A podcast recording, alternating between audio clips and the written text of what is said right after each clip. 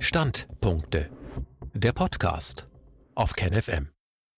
Die Diktaturdepression.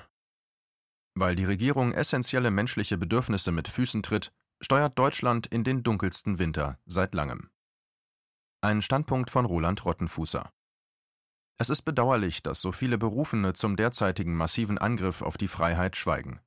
Künstler, Intellektuelle, Oppositionspolitiker, Juristen, die Psychologen schweigen nicht, sie reden sogar ziemlich viel. Allerdings oft auch das Falsche. Im Prinzip rät die eingebettete Psychotherapie dieser Tage den Menschen zur Anpassung an ein krankes System als Weg, gesund zu werden. Das ist fatal, denn selbst dem Mainstream ist mittlerweile aufgefallen, dass wir in eine massive Epidemie psychischer Störungen hineinlaufen. Vor allem betrifft dies Depressionen. Diese Entwicklung ist logisch, Sie dürfte im Zuge der kurzen Tage und des Winterwetters sowie sich verschärfender Corona-Maßnahmen eskalieren. Was zu wenig gesehen wird, diese Depressionen können auch die Folge nicht ausgelebter Wutgefühle gegen die Unterdrücker sein, die sich als Autoaggression gegen den Unterdrückten selbst wenden. Den Betroffenen in dieser Situation zu raten, sich zu fügen und ihre Gefühle bei sich zu behalten, könnte das Problem verschärfen. Solche Psychologie ist zwar bequem für die Mächtigen, grenzt jedoch an Verrat an den Kranken. Winter is coming stand auf der Tasse, die Markus Söder beim virtuellen CSU-Parteitag am 26. September kamerawirksam auf seinem Schreibtisch stehen hatte. Der Spruch stammt aus der Erfolgsserie Game of Thrones. Gemeint ist, es droht nicht nur ein langer und sehr kalter Winter, sondern auch Gefahr von einem Heer Untoter, die über die Menschenwelt hereinbrechen werden und die jeden, der ihnen zu nahe kommt, selbst zum Zombie machen. Wenn man so will, ähnelt dieser Vorgang der Ansteckung durch Viren, der Kontakt zu Kranken kann seinerseits krank machen. Söder wollte sein Volk mit diesem Spruch auf kommende Härten einschwören, die Ansteckungsgefahr werde im Winter steigen, strenge Verbote drohten, wenn die Menschen nicht von sich aus Vernunft annähmen, sich also so verhielten, als wäre ohnehin schon alles verboten. Söder hielt eine der ersten einer ganzen Reihe von Blut, Schweiß und Tränenreden, die wir seitdem von Politikern gehört haben. Immer schwingt dabei der Vorwurf mit, der Bürger sei offensichtlich zu weichlich, zu kindlich, handle verantwortungslos in seinem Festhalten an den Lebensgewohnheiten einer vergangenen, leichtlebigeren Epoche. Es sei deshalb an den Erziehungsberechtigten, den Politikern, jetzt andere Seiten aufzuziehen. Nie sind sie selbst verantwortlich für die Brutalität, mit der sie das Volk ihrem Regime unterwerfen, immer sind es die Schüler selbst, die ihre Lehrer zur Anwendung des Rohrstocks zwingen, durch Unvernunft und pubertäre Bockigkeit. Dies ist eins der charakteristischen Denkschemata der schwarzen Pädagogik.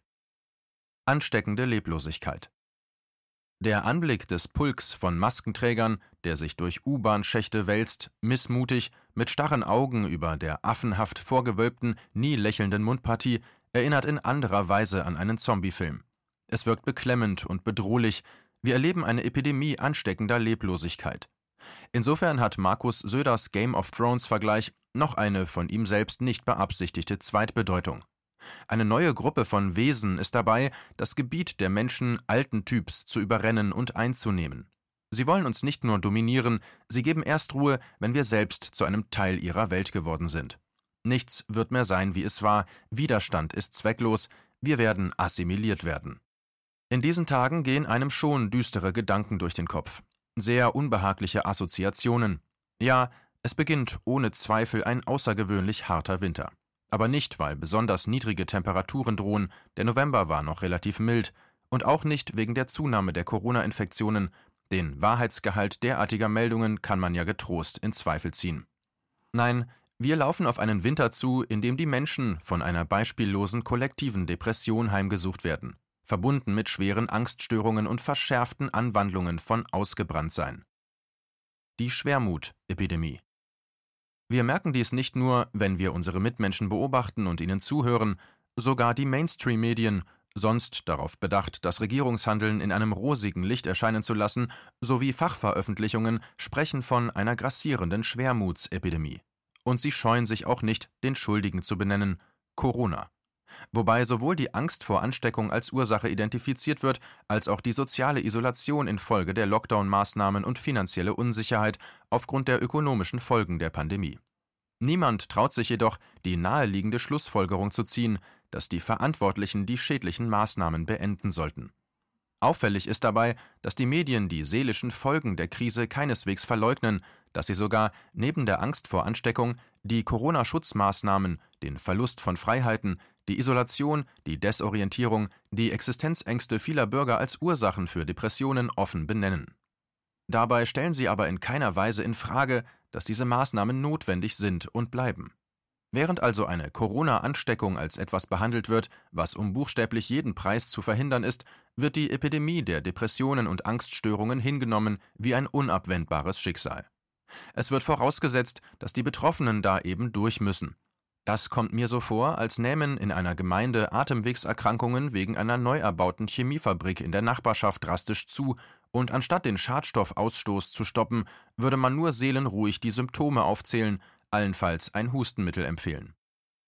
Selektives Mitgefühl Mit einem sehr selektiven Mitgefühl reagieren viele Menschen selbst auf leichtere und gut verkraftbare Verläufe der Virusinfektion und gehen gleichzeitig über tausendfaches, oft massives seelisches Leid mit einem Achselzucken hinweg. Und dies, obwohl es wahrlich keine neue Erkenntnis ist, dass auch Depression zum Tod führen kann. Mehr Suizide in der Folge der Corona-Maßnahmen wurden vielerorts bereits festgestellt, vor allem in den USA. Das Problem dürfte sich im Winter 2020/2021 verschärfen, schon wegen des dann vermutlich längeren Lockdowns und der Tatsache, dass die zweite Welle im Oktober über bereits angeschlagene Seelen hereinbrach. Nur, die ursächlichen Zusammenhänge sind in solchen Fällen nicht so gut nachverfolgbar. Selbstmörder hinterlassen wohl kaum Briefe mit dem Inhalt Ich tat es wegen der Ausgangsbeschränkungen. Und Maßnahmentote finden im Gegensatz zu Covid-19-Toten in Medien und Politik keine Aufmerksamkeit. Große Teile der psychologischen Ratgeberliteratur, wie wir sie in den Medien derzeit finden, erweisen sich in gleicher Weise als Totalausfall wie die Mehrheit der Künstler, der Intellektuellen, der Ärzte, der Juristen und der Oppositionspolitiker. Größtenteils rät der therapeutische Häppchenjournalismus zur Hinnahme des Vorgegebenen, einschließlich der politischen Rahmenbedingungen. Wilhelm Reich bezeichnete den psychoanalytischen Ansatz seines Lehrers Sigmund Freud auch als Kulturanpassungslehre. Seelische Gesundheit wird in systemkonformer Psychologie definiert als ein Mitschwimmen mit den herrschenden gesellschaftlichen Strömungen, als Abwesenheit von leidverursachenden Widerständen. Die Seele wird so zur Knetmasse in den Händen von Politikern und Ökonomen. Radikal akzeptieren. Ein besonders explizites Beispiel dieser Anpassungslehre finden wir in einem Interview mit der Psychologin und Hochschuldozentin Hanna Christiansen im Magazin Jetzt. Zwar konstatiert auch Christiansen eine Zunahme an psychischen Belastungen und räumt ein, dass diejenigen, die schon vorher psychisch erkrankt und belastet waren, besonders leiden. Sie berichtet von Briefen von Studentinnen mit massiven Angststörungen. Eine bahnbrechende Idee, was man dagegen tun könnte, hat aber auch sie nicht. So schlägt die Psychologin vor, weiterhin den Kontakt zu Freunden zu pflegen und sich zu treffen, natürlich unter den geltenden Beschränkungen und Maßnahmen. Das klingt ein wenig, als fürchte sie, dass der Ministerpräsident mitliest und als hätte sie Angst, geschimpft zu bekommen, falls sie sich nicht eilfertig zu den befohlenen Beschränkungen bekennt. Ein nicht untypischer Vorgang übrigens im Deutschland des Jahres 2020. Was die Psychologin dann vorschlägt, um psychische Probleme in den Griff zu bekommen, wird Corona-Machtpolitiker freuen. Zitat Je mehr ich hadere und mir vor Augen führe, wie schrecklich alles ist, desto schlechter geht es mir. Besser ist es, die Situation radikal zu akzeptieren, da man sowieso nichts daran ändern kann. Wenn ich die ganze Zeit mit meiner Machtlosigkeit hadere, geht es mir nur noch schlechter. Zitat Ende. Also nicht versuchen, reale Machtlosigkeit zu reduzieren, zum Beispiel durch Teilnahme an Protesten, durch zivilen Ungehorsam und juristische Gegenwehr, nicht einmal innerlich mit der eigenen Machtlosigkeit hadern, sondern radikal akzeptieren. Es mag sein, dass Akzeptanz in vielen Fällen psychische Erleichterung schafft, was aber, wenn eine seelische Notlage durch Freiheitsentzug verursacht wurde, durch unterdrückten Selbstausdruck und verunmöglichte Authentizität? Kann Angepasstheit das Heilmittel sein, wenn Anpassungsdruck das krankmachende Gift war? Nur noch Gefängnispsychologie. Zugegebenermaßen ist die momentane Situation für Psychologinnen und Psychologen nicht leicht. Wir leben inzwischen in einer sehr stark durchstrukturierten Gesellschaft mit obrigkeitsstaatlichen Zügen, in der den Menschen ihr Verhalten im Wesentlichen diktiert wird, was die Herrschenden nicht daran hindert, sich beleidigt zu zeigen, wenn jemand das Wort Diktatur verwendet. Therapie kann unter solchen Umständen kaum etwas anderes sein als Gefängnispsychologie. Sie laviert, doktert an eher sekundären Problemen herum und rät im Kern, sich mit dem Vorgegebenen zu arrangieren. Sie darf aber das einzige wirkliche Heilmittel nicht empfehlen. Freiheit. Denn eben der Weg in die Freiheit ist durch ein System struktureller Gewalt versperrt, dem der Gefängnispsychologe ebenso wie die Insassen unterworfen ist. Im Kern hat jede Individualtherapie ja die Funktion, die Verantwortung für das eigene Lebensschicksal an den Einzelnen zu delegieren. Durch den Gang zum Psychotherapeuten räumt der Patient implizit ein, dass das Problem bei ihm liege, selbst wenn die Welt draußen buchstäblich verrückt spielt und wenn allenthalben Kollektivneurosen sprießen. Im Grunde müssten Therapeuten ihren Patienten raten, scheißen Sie auf den Staat und auf Regeln, brechen Sie aus, weinen Sie, wenn Ihnen nach Weinen ist, schreien Sie Ihren Zorn und Ihren Schmerz heraus, ducken Sie sich niemals und richten Sie sich zu Ihrer vollen Größe auf. Seien Sie sperrig, unangepasst, kratzbürstig, wehren Sie sich, dann wird sich größere psychische Gesundheit schon einstellen. Einen solchen Rat aber würde niemand zu geben wagen, schon im Interesse des Patienten, dem als Folge des Aufbegehrens gegen Zwänge noch schlimmere Zwänge drohen. Zurechtweisung, Geldstrafe, Verlust der Existenz, gar Gefängnisstrafen. Schon lange vor Corona war nicht der im vollen Sinne ausgewachsene Mensch gesellschaftlich erwünscht, sondern eher der in erforderlicher Weise zurechtgestutzte, ähnlich einem mit der Heckenschere in Form gebrachten Buchsbaum in einem Barockgarten. Tausendfaches psychisches Leid zu verursachen und den Erkrankten zugleich den wirksamsten Weg der Heilung zu versperren, ist die besondere Perfidie am momentanen Verhalten der Mächtigen. Freiheit und Gesundheit sind eins. Dass eine derart eingebettete Psychotherapie keine Selbstverständlichkeit ist, merken wir erst, wenn wir uns über Alternativen informieren. Für den schon erwähnten Wilhelm Reich 1897 bis 1957 war Freiheit die Grundvoraussetzung für psychische Gesundheit, weshalb er sich auch sehr für die Verbesserung der politischen Rahmenbedingungen interessierte. Freiheit definieren ist identisch mit Definition der sexuellen Gesundheit, schrieb Reich. Es gibt eine sexualphysiologische Verankerung der sozialen Unfreiheit im menschlichen Organismus. Auch wenn Sexualität in unserem Kontext nur am Rande interessiert, gemeint ist, dass sich Unfreiheit im politischen und beruflichen Leben in Form von Verspannungen und Energieblockaden im Körper manifestiert. Umgekehrt hätte das Lösen solcher Blockaden Auswirkungen auf das gesellschaftliche Ganze. So lässt sich Reichs Unbehagen an herkömmlichen, systemstabilisierenden Therapieformen mit einem Satz Adornos zusammenfassen indem der Geheilte dem irren Ganzen sich anähnelt, wird er erst recht krank.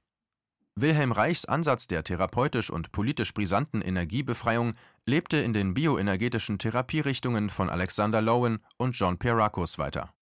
Eine auch körpertherapeutisch begründete anti-autoritäre Haltung, die für die Epoche der 1960er und 1970er Jahre charakteristisch ist, findet man in den Schriften Alexander Lowens. Zitat Lust kommt aus dem freien Fließen der Kräfte innerhalb des Körpers oder zwischen ihm und seiner Umgebung.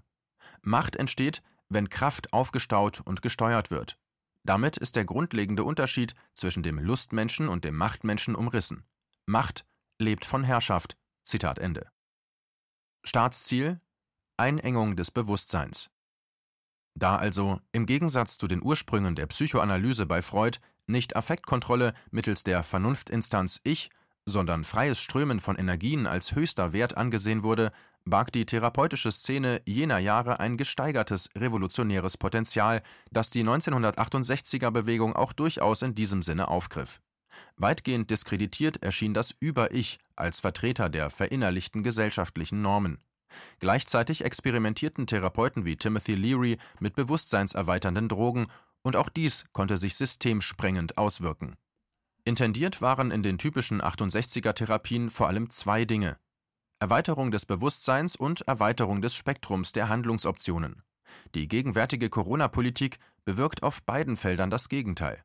Bewusstseinseinengung durch Angstmache und sich wiederholende Propaganda sowie eine extreme Begrenzung der Handlungsmöglichkeiten auf nur wenige erlaubte Bereiche zu hocken, einkaufen, malochen. Bioenergetisch kann man auch sagen diese Politik bewirkt krankmachende Energieblockaden. Symbolisch und auch real manifestiert sich dies speziell in der Einschränkung der Möglichkeit, frei ein- und auszuatmen infolge des Maskenzwangs. Ein in der Geschichte einzigartiger Anschlag auf die kollektive Gesundheit. Depression als Form der Autoaggression.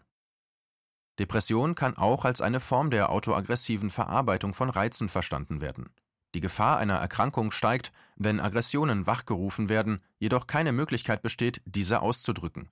Entweder weil der Gegner, Staat, zu stark erscheint oder weil eine innere Blockade existiert. Weil sich der Einzelne zum Beispiel selbst rücksichtslos vorkommt, weil ihm die Abstandsregeln auf die Nerven gehen. Man unterdrückt dann seine Wut auf die Gängelung durch den Staat, weil man rational meint, diese sei notwendig. In der Traumatherapie wird ausführlich die Frage behandelt, was geschieht, wenn jemand Wut, anstatt sie auszuleben, quasi wieder in sich zurücknimmt. So etwa in Isa Grübers Buch Was der Körper zu sagen hat. Die Autorin beschreibt darin zwei Weisen, wie sich Wut nach einer Traumatisierung ausdrücken kann. Zitat Entweder als nach außen gerichteter Kampfimpuls, der abgebremst und zurückgehalten wurde und nun auf seine Vollendung wartet, oder als nach innen gerichteter Impuls, wenn durch das Kollabieren die Kampfreaktion in sich zusammenfiel, die innere Ladung aber immer noch vorhanden ist. Die Folge sind oftmals autoaggressive Handlungsmuster. Zitat Ende. Betrachten wir die Erfahrungen, die die meisten Menschen derzeit mit Corona machen, einmal als eine meist vergleichsweise milde Form von Schock und Traumatisierung. Wenn der Organismus unter Dauerstress steht, die natürlichen Bewältigungsformen Kampf und Flucht jedoch unmöglich scheinen, bleibt als drittes Todstellen. Eine Art Betäubungsgefühl, das Einfrieren der Gefühle. Der Betroffene fühlt sich dabei unlebendig und wie benommen, wirkt desorientiert, verliert den Kontakt zu sich selbst und den Mitmenschen. Auch dies ist eine Form der Verankerung der sozialen Unfreiheit im menschlichen Organismus, so Wilhelm Reich. Wer unterdrückt wird und auch noch seinen Ärger über das Unterdrücktsein unterdrücken muss, wird niedergedrückt. Zu viel Eindruck und zu wenig Ausdruck erzeugt Druck. Die verratenen Braven. Vielfach werden die Menschen auch durch ihre Enttäuschungsgefühle niedergedrückt, zum Beispiel darüber, dass ihre bisherigen Anstrengungen, der Verzicht, die Bravheit nicht belohnt wurden. Viele dachten zu Anfang der Krise, wir machen das jetzt eine Weile mit, je konsequenter wir uns einschränken, desto eher bekommen wir dann unser altes Leben zurück. Eine Rückkehr zur ursprünglichen Freiheit aber war von den Mächtigen nie vorgesehen. Wir beobachten also bei den Rebellen die Enttäuschung darüber, dass ihr Einsatz für Freiheit und Demokratie nicht gewürdigt wird, dass sie dafür sogar noch beschimpft und ausgegrenzt werden, und wir finden bei den Angepassten die Enttäuschung darüber, dass der Verzicht auf Freiheit keineswegs zur Wiedererlangung dieser Freiheit führte. Vielfach findet seitens der Etablierten sogar eine Publikumsbeschimpfung statt. Verbreitet wird das Narrativ, dass allein der Leichtsinn der Bürger dazu geführt habe, dass Freiheit und Wirtschaftsleben eingeschränkt werden mussten. Tod und Krankheit hat es zwar immer schon gegeben, doch auf einmal sind sie unsere Schuld. Dabei können andere Faktoren eine größere Rolle gespielt haben. Die mangelnde Wirksamkeit von Masken, eine gewisse Eigendynamik der Viruserkrankung, die Herabsetzung der Abwehrkräfte durch seelische Misshandlung und verordnete Freudlosigkeit, die Unberechenbarkeit des Lebens bzw. des Todes selbst. Und natürlich wurde ein Großteil des Problems durch das mediale Vergrößerungsglas erst geschaffen. Die Bevölkerung fühlt sich derzeit wie ein ungeliebtes Kind, das der Anerkennung seines Vaters, Staat, vergebens hinterherläuft. Wie der berühmte Esel mit der Moorrübe, die sein Reiter ihm mit einer Angelrute vor die Nase hält. Das Tier verausgabt sich daraufhin bis zur Erschöpfung, ohne jemals sein Ziel zu erreichen. So auch im derzeitigen Lockdown-Light, bei dem die Politik schon erbrachte Opfer der Bevölkerung damit würdigt, dass immer noch weitergehende Opfer verlangt werden, bis alles Leben im Endstadium einfriert, wie das Schloss der Schneekönigin im Märchen. Dies zermürbt und frustriert, manövriert Menschen in eine Situation gefühlter Ausweglosigkeit hinein. Die gewollte Depression. Ist die kollektive Depression politisch gewollt? Mitunter ja. Jedenfalls wird sie in Kauf genommen. Ihre Ausbreitung wird nicht ansatzweise als ein Grund dafür betrachtet, die Corona-Maßnahmen abzumildern. Da müssen die durch, eine kollektiv niedergedrückte, ausdrucksgehemmte Bevölkerung ist leichter handhabbar. Man kann ihr auch leichter weitere Zwangsmaßnahmen aufzwingen, weil ihr Stolz ja schon gebrochen, das Selbstwertgefühl nur noch in stark reduzierter Form vorhanden ist. Nach Monaten einer solchen Behandlung sind viele Menschen vielleicht so sehr mit sich im Unreinen, dass sie meinen, nichts Besseres als diese Regierung verdient zu haben. Zudem schwächen psychische Probleme die Abwehrkräfte, machen anfällig für allerlei Krankheiten, speziell auch Virusinfektionen.